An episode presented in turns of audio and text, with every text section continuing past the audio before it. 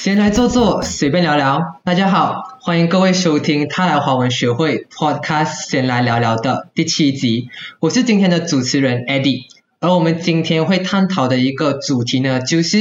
科系选择困难症。在正式进入今天的主题之前，我们先来认识认识我们的两位来宾。首先，第一位，我们的秦凯，Hello，Hello，大家好，我是秦凯。好，那第二位，我们的 Agnes。Hello，大家好，我是 Agnes。OK，所以欢迎你们啦。然后，诚如我前面所说的，就是今天呢，我们的秦凯跟 Agnes 会来跟我们一起去探讨一个大学还蛮重要的一个课题啦，就是科系选择困难症。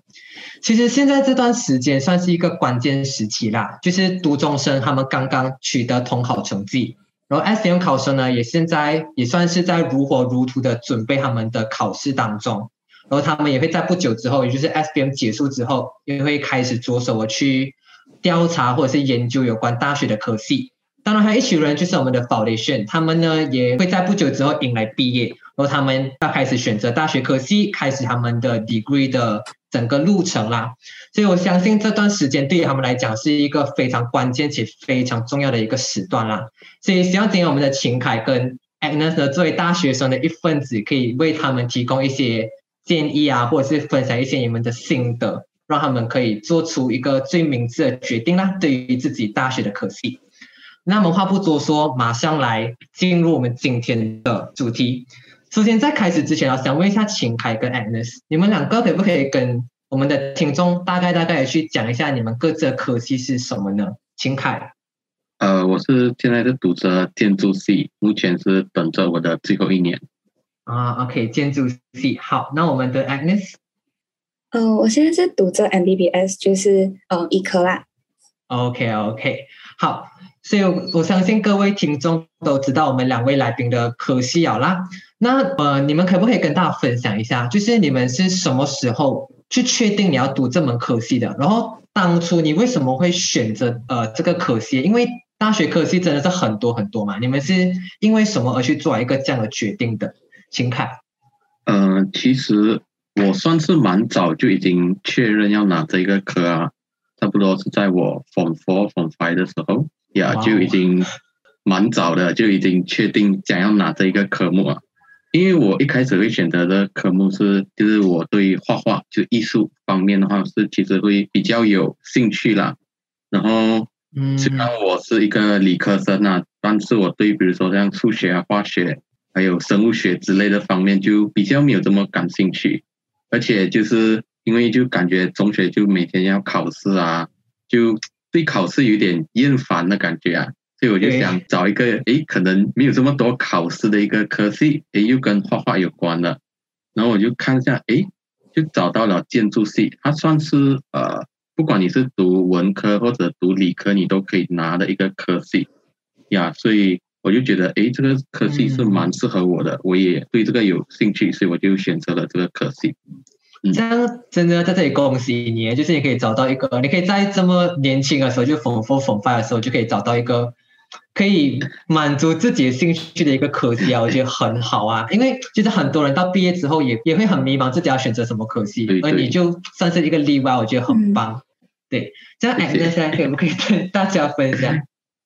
嗯，我就是中学毕业的时候拿到成绩的时候才决定，就对这个医科有一点点小兴趣这样子，然后，嗯，就过后就自己多去看看这个医科是怎样的，然后就看到，哦，有点 hands on，可是又 at the same time 也是需要读蛮多东西啊，因为我喜欢就读书的那种感觉，头脑很多东西的感觉，所以我就选择读这一科这样。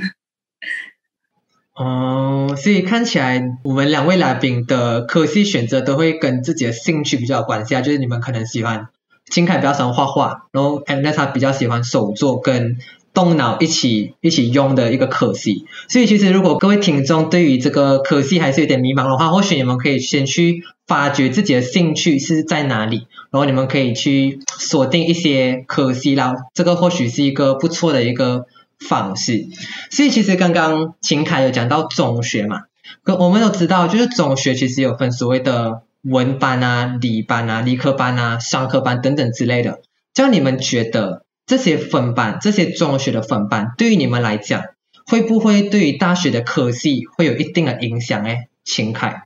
呃，我觉得多多少少都会有一些影响啦。可是，呃，不代表，比如说你是一个文科生，你到大学是不能拿理科的科系了。因为我有一个朋友，他是一个文科生，可是他在大学时期的时候，他就选了一个比较可能偏理科系的一个科系啦。呀，然后因为他知道自己的基础相对于其他人来说，可能就没有这么的强啊。所以他就花了比别人更多的时间，比别人更努力的去学习这一个科系啦。所以他现在在他的那个科系里面都其实都拿到呃蛮不错的一个成绩。所以我是觉得，嗯，一个人他努不努力、用不用心是比较大会影响你选择这个科技是否是正确的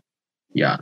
因为对我觉得讲很好哎，因为。不可能，你就因为你是一个理科生，你就不能拿文科的东西？就你不要把自己限制住，只要你觉得这个东西很适合你，你就要勇敢去尝试，然后你一定要付出努力，你就会得到你要的回报。对，这样，Agnes，你有没有什么想法？哎，就是中学的分班对于大学的科系有什么样的影响？其实我觉得这个真的影响蛮大一下啦。就虽然我是赞同秦凯讲的，可是我的，可是我看我感觉的是比较好像，呃，因为我们中学分班的时候，我们就已经会在想，我们以后是要读理科的话，以后要干嘛？就我们是以以后的 occupation 去选择我们要读的科目这样子，所以就会选科的时候就已经是 plan 好自己以后的那个脚步要怎样走的感觉这样。可是我也是也有朋友是读商科，然后读嗯比较理科 related 的东西讲，嗯，就不是每个人都这样啦，就不是一定读理科就要出来就要读理科的东西。对对对，其实我蛮赞同你们两个讲的东西啊，就是我们在中学就是高中要分班的时候，我们一定会先去想我们之后未来的职业想要从事什么样一个领域，我们就因为这样而去选择自己的分班。可是其实很难讲，你在高中可能经历了两三年，你可能一些想法改变，你可能你是读这理科班，可是你突然觉得你对于商科比较感兴趣，所以如果是处在这样的一个情况的田中，也不用担心啊。其实就像秦海讲，你只要努力，你一定可以赶得上别人，你一定可以赶得上那个进度的，所以不需不用怕自己赶不上别人，只要你肯用心、肯努力、不肯放弃，而是肯一直不断不断的付出最大的努力的话，必然。也可以在其他的领域得到最好的成就啊，嗯，我觉得这是非常非常鼓舞人心的啦。好，那其实前面我有讲到嘛，大学科系的种类是如此的百花齐放，就是有各种各样的科系，简直就是眼花缭乱那一种感觉。而而这些科系呢，有些是比较热门的，就是大家都会希望自己的孩子去读这些热门科系，可是有些是相对冷门的。像如果今天热门的科系跟冷门科系，而你父母却要求你去读热门科系的时候，你们对于这样一个情况，你们觉得你们会怎么样做，或者是讲说你们的立场是什么？请看。呃，对于我来说的话，是第一点最重要的就是你对，比如说你选了一个冷门的科系，你对这个科系的了解有多少？你对它的热爱有多少？你要先清楚这一点。因为你要先了解为什么这个科系是一个冷门的科系，可能比如说它在马来西亚算是冷门，可是其实它在外国是蛮吃香的呀。所以就可能如果你之后想，哎，你想要到外国去做工的话，像你这个选择的话，其实是没有错的。然后就是你们其实也可以，比如说呃，多去听听父母的意见，就听听为什么他们想要你选另外一个些科目，因为。父母刚才 Eddie 有讲过，就是父母都希望孩子选比较热门的科系的话，是希望孩子未来比较容易找到工工作，就是未来比较容易有保障之类的。对对对呀。可是如果那个是你没有兴趣的科系，你读完出来的话，就是你很大几率你会很后悔这个选择呀。所以我的立场就是，你可以坚持你的选择啦，吧？你就是要先 research 好，就是。你所读的，就你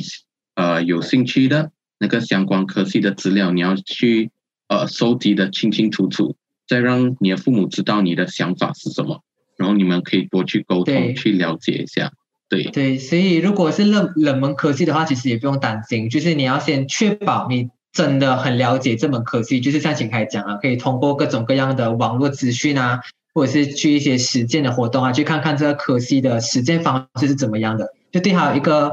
比较深入的了解啦，这样才不会到后来你选择这科技的时候你后悔啊，还是什么样的。嗯，然后二来你也可以。可以跟父母好好沟通有关这个科系是怎么样的，所以我觉得去了解你的科系也是一个很重要的一个环节啦。对对，好，这样 Agnes 呢，你的立场是什么？针对一个这样的一个情况，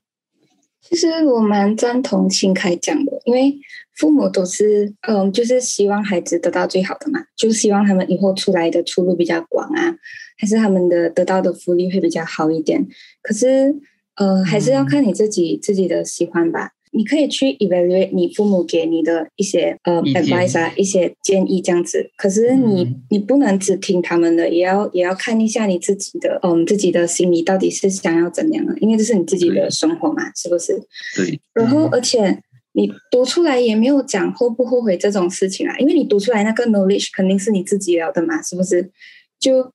你你可能。做的工也不一定是你读出来的东西的那那个职业啊，嗯，所以也没有后悔这件东西这样。呀，所以其实刚刚我们的青哥跟 Agnes 都有讲到一个很重要一个东西啊，就是我们在选择自己科系的时候，这边不管是冷门还是热门，我们都可以适时的去听一下我们父母的意见，因为毕竟父母他们是过来人嘛，他们对这些科系可能有更深入的了解。所以不妨我们可以去听听看，但是我们也不要盲目去遵从他们的想法，我们也要去听听自己的声音，然后再去做一个平衡啊。我觉得这个很重要。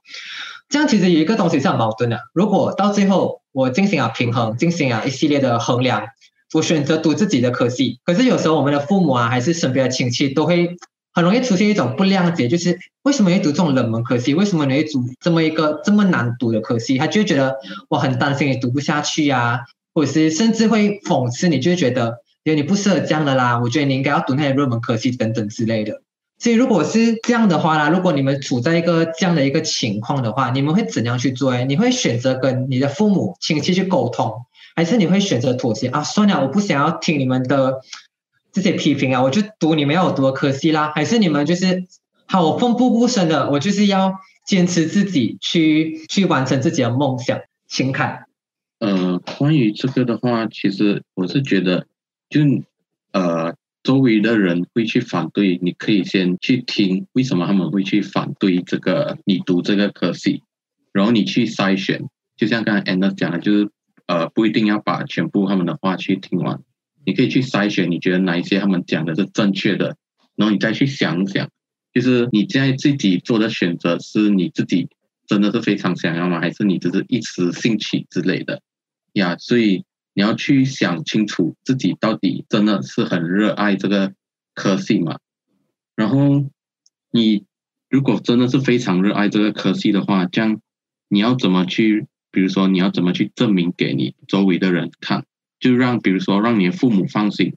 让他们知道，哎，原来你选的这个科系是没有错的。最简单的一个事情就是你把你的呃，你做出一些成绩出来，证明给他们看。就打个比方，最简单的，就比如说，你对音乐很有兴趣，你想要去读音乐，可是，呃，我们都知道读音乐的话，就是未来比较没有保障，因为你不确定你的出路到底是什么呀，所以这时候你就要去把你自己，你要自己多去努力，做出成绩来让父母看见，哦，他们看到，哎，原来你在这一方面其实做得非常好。这样他们就会渐渐的就会开始接受你，然后会去支持你。对，对，其实我也是很认同啊，因为我自己也算是蛮感同身受啊。就是我不相信一句话，就是空口说白话这个东西，就是我觉得很对对不切实际。你今天要怎样去向别人证明自己真的是有那个能力，而你自己的选择是对的时候，你就要做出成绩去告诉他们，我的选择是对的，我的这份选择可以成就我。我觉得这是一个。大家可以去学习一个价值观，那我觉得真的是很棒呀！我自己也算是蛮感同身受的。好，这样 Agnes，你对于一个这样的一个情况，你会有什么样一个表现？嗯，也是很同意秦凯讲的东西。可是我我就觉得，好像不是每个人的意见都可以听啊。你要去，你可能要选一些人的意见，因为有些人他讲的可能不是在给你意见，他可能就是想要讽刺你，想要嘲讽你这样子啊，就好像要笑你这样子而讲出来的东西，就不需要去听这种啦。可是你也要知道，你可以听的人就是，嗯，这个人给我意见的时候，他是理解我读的科目的那个性质是怎样的，他才给的意见，还是他就随便听了一下了，就嗯随便给意见这样，就嗯嗯，对对，要选择是谁在给你意见，你才去听那种对的有逻辑的意见才听。呀，就是要去听那些有建设性的意见啊，而不是去听一些只是为了反讽你或讽刺你的那些言语啊。这些我们要把它摒弃掉，不要去做考量，而是要去听取那些具有建设性的一些建议哦，对吧？好，所以呢，我们不要这样多嘛。其实我有一个问题想问你们啊，就是你们刚刚都讲，你们各自都是在读着我们的建筑系跟我们的医学系嘛，就是医科嘛，这样。我相信你们读了这样多个线就我对你们的了解啊，这样你们当初是怎样去判断？诶，这个科技是适合自己的，才可以让自己到现在还可以一直在嗯付出自己的热情跟热心在这个科科技之上的秦凯。呃，我觉得最主要是你自己了不了解你自己的强项是什么，以及你对什么呃科目或者对什么事情感兴趣。因为当初我也是有几个是自己蛮想读的科系啦，就包括现在读的呃建筑系，然后还有心理学系，还有的就是大众传播系呀，就这三个。因为我就是蛮我个人是蛮多兴趣啦，就我喜欢画画啊，然后对心理学哎蛮有兴趣，然后对比如说那种什么视频剪辑啊之类的，就蛮有兴趣在这一方面啦，所以我就。在这个三个呃选项里面做选择，然后最后我选择的是呃建筑系，是因为我对自己的画画就是相比于其他两个，比如说心理学跟比如说呃影片制作啊、拍摄啊之类，我对我自己的画画比较有信心，然后我就选择了这个我比较有信心而且有兴趣的这个科系。呀，因为我觉得是，其实蛮多人对自己是不了解的，所以他们才比较迷茫于该选择什么科系。所以我是觉得可能啊，就比如说你现在在迷茫的阶段，你不知道你该选择什么科系，蛮适合你的。所以其实你可以找一个时间，自己一个人静下来坐这，然后你拿出一张纸和笔，然后把你自己的优点、你的强项还有你的缺点写下来，你再去。呃，上网搜索一些资料，找一些可能你诶觉得你自己有兴趣的一些科系，你就把它写下来，然后你就再看，诶这些会不会符合到你的强项，然后你对这些科系到底有没有兴趣，然后你再来去做选择呀。因为我觉得是嗯，写下来，你把你所有的东西去写下来的话，把它实体化的话，你有时候会更了解、更明白。所以你做选择的时候就更轻松一些，对。嗯，其实我认同你讲那个方法，可是其实我有想一个，我觉得可以一起实践的一个方法，就是刚刚秦凯讲，你可以静下心来去写自己的优点。可是对我来讲，我还是觉得旁观者自清啊，就是可以身边的朋友，身边熟悉你的朋友，比较更会比你自己来的更加的了解你，所以或许你可以邀请他们。也写下你的优点或者是你的兴趣，就是他们对你的了解，然后去参考他们对你的一些评价，然后再去判断自己适合什么样一个领域。我觉得这是一也是一个很好的渠道，对于那些还在迷茫的听众们啦。嗯嗯，好，这样 Agnes 呢，你是如何去判断你的这个医科是适合自己的？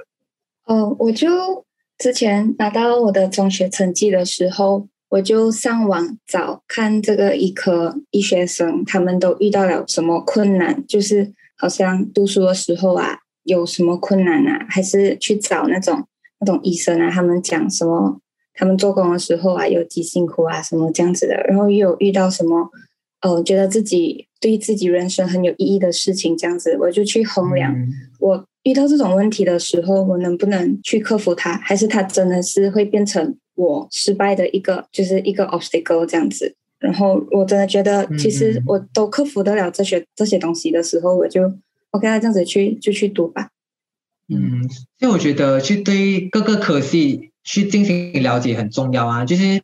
其实我不知道啊，就是我身边很多人都专专去看那个名字，然后不不大会去对这个科系的一些详情去进行一些了解。就是哦，accounting 反正哎，这应该就多是这些。可是我去进行呃调查的时候才发现，哎，原来 accounting finance 我也可以学到 law，我也可以学到呃。呃，banking 等等之类，就是可以学到各种各样不同的东西。如果你没有去查或者是去调查询你的科系的话，你可能永远都不会知道原来这个科系有这么多的详情。所以我是觉得大家应该要去，嗯，对于自己的科系有一个更加自己想要读的科系一个更加了解的一个方式，这样你才可以去确保自己的科系是最适合自己的。就是在这么多的选择当中，我觉得这个也是很重要的啦。OK，所以我刚刚就是突然想到一个问题啊，就是我的朋友最近也是面对一个这样的一个问题，我相信也是在场的部分观众，嗯，所面对的一个窘境啊。就是我一个朋友，他一直以来呢都是很想要去读医学系的，可是他的中学成绩啊真的是有点不是很理想，所以他没有办法去符合那个医学系的标准。所以你们。在这样的情况之下，你们会有什么建议？就是你们会希望他，或者是劝呃劝告他，就是哦，我觉得你就先放弃医学系啦，你可以转而去选择标准比较低的科系，还是你会劝他，就是哦，我如果你真的很喜欢这个科系的话，你就重考吧，重考你中学的考试，然后再以更好的成绩来去应征这个科系。对你们是怎么样一个立场呢？秦海，嗯，我觉得首先就是。比如说，他第一次考试失败，他就要先问自己：自己真的对医学系是非常有热情的嘛？是一定要拿这一科的嘛？如果他答案是是的话，这样我会呃希望他是可以再去重考呃一次考试，但是他可以以另外一种方式，比如说他可以先进入呃所谓的基础班，或者是我们叫 foundation 呀，所以他就可以一边读着的时候。一边就是准备他的重考科目之类的，所以就同时他不会浪费他的时间，又同时间他可以去学习到一些比较基本的知识，对这个科技有一个比较深入的了解呀。确实是一个很好的双管齐下的一个方式啊。对，觉得对于他来讲应该会很好很有帮助。这样，Agnes，你有什么想法？哦，我也是一样啊。就如果你真的是决定，真的是很。很想要很想要读这一科的话，你就不要因为一个成绩，然后就放弃掉你的梦想哦，就再去重考，还是去读 foundation 这样，就是像秦凯讲的这样。可是如果讲说你只是对于他有一点点兴趣，可是其他的科目其实也还可以，就对其他科目也是有一点兴趣的话，你不妨去呃想一下别的科目哪科比较也是适合自己的这样。嗯，对，所以如果你确定。这个科系是你真的梦寐以求都想要读的科系的话，如果遇到这样一个问题，就是成绩不达标还是怎么样，不用紧，我们有秦凯刚刚说的，就是那个双管齐下的方式啊，这或许是一个很不错的一个选择，可以让你去得到就是一个大丰收的一个对一个机会，去让你增进自己的同时，又可以去完成自己的这个重考，然后考到更好的成绩，去进入你想要读的这个科系啦。我觉得这很不错，好，所以呢，其实听好我们秦凯跟 Agnes 这么多的分享，对这个科系的分享，我相信各位也算是获益良多啦。这样来到最后的最后，我们根据刚刚我们在华泰来华文学会的 Insta Post 的一个 Post 一个 Story 当中的一个投票，就是我们有发现到我们的 Follower 有七十二八线呢，他们是还处在一个很迷茫的阶段，对于科系的选择。所以就是有七十二八千了，这个数据还算是蛮惊人的啦。这也就意味着很多人都处在一个很迷茫的阶段。所以秦凯跟 Agnes，你们有没有什么想要告诉这些迷茫的听众或者是我们的关注者，去给他们一些劝告，给他们一些鼓励呢？秦凯，呃，就是让我前面有讲到的啦，就是第一点，你要先确认你自己的强项是什么。然后第二，你就要去多去找资料，因为多去找资料关于这个科技的话，是对你有很大的帮助。就像 AD 刚才讲了，诶，他 research 了很多，他才发现，诶，原来 accounting 还可以学到 law 之类的。所以你一定要多去了解，然后你可以去问一下有相关经验的呃学长学姐们，就问他们，哎，就是你读这个科技的话，它的呃未来发展是怎么样啊？然后它的一些呃一些条规是什么啊之类的，所以你就可以去询问他们的意见等等，然后去问问你自己，哎，你自己对这个科系。然后听了一些学长学姐们的意见，你对这个科系还是不是真的有那个热忱在？然后是不是真的很想去读这一个科？就你未来呃毕业之后，你会不会继续再去想？哎，这个科系是你不会后悔的一个科系呀。所以最主要的话就是你要去找到你自己真的很喜欢的一个科系，然后你去努力的去实现它之类的。呃，我最近是有看到一个。一句名言是蛮蛮好啦，我认为就是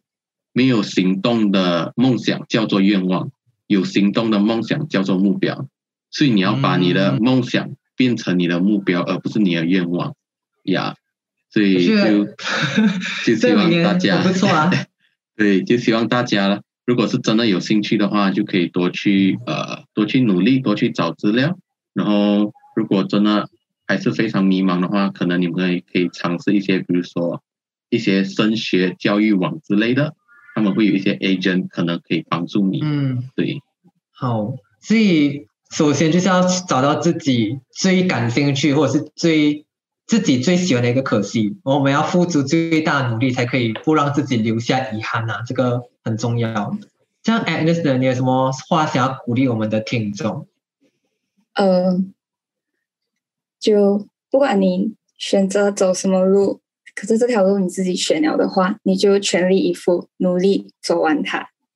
嗯，对。嗯，好，所以就是我们要全力以赴的去去去对自己的选择负责任啦。所以对于那些迷茫的朋友们，你们要好好去思索自己想自己的兴趣是什么，或者是自己的能力是什么，或者是自己。的信心可以体现在哪里？这些都很重要，而这些呢也会成为你选择科系的标准啊。因为你选择了这门科系，就意味着你在之后你都会跟着科系离不开关系啊。所以你们这次选择很重要，很重要。当然，如果你选择好，就要全力以赴，让你在这个大学生活不会留下遗憾啦。所以非常感谢我们秦凯跟 Agnes 的金玉良言那我相信。在场的各位听众也是非常非常的感同身受了，也是获益良多啦。好，所以真的非常非常感谢我们的秦凯跟 Agnes 了，在今天跟大家分享有关科系选择困难症这个主题的一些看法，然后也非常感谢你们分享这么多的建议给我们的听众。那我们今天这个闲聊聊聊呢，就差不多告一段落了。所以如果大家有兴趣投稿我们下一期的闲聊聊聊的题目的话，不妨在底下的留言来告诉我们哦，我们可能会采取你的题目作为我们下一期的闲来聊聊的主题啦。如果没有问题的话，那我们就可以结束这个闲聊聊聊第七集的节目了啦。谢谢各位，拜拜。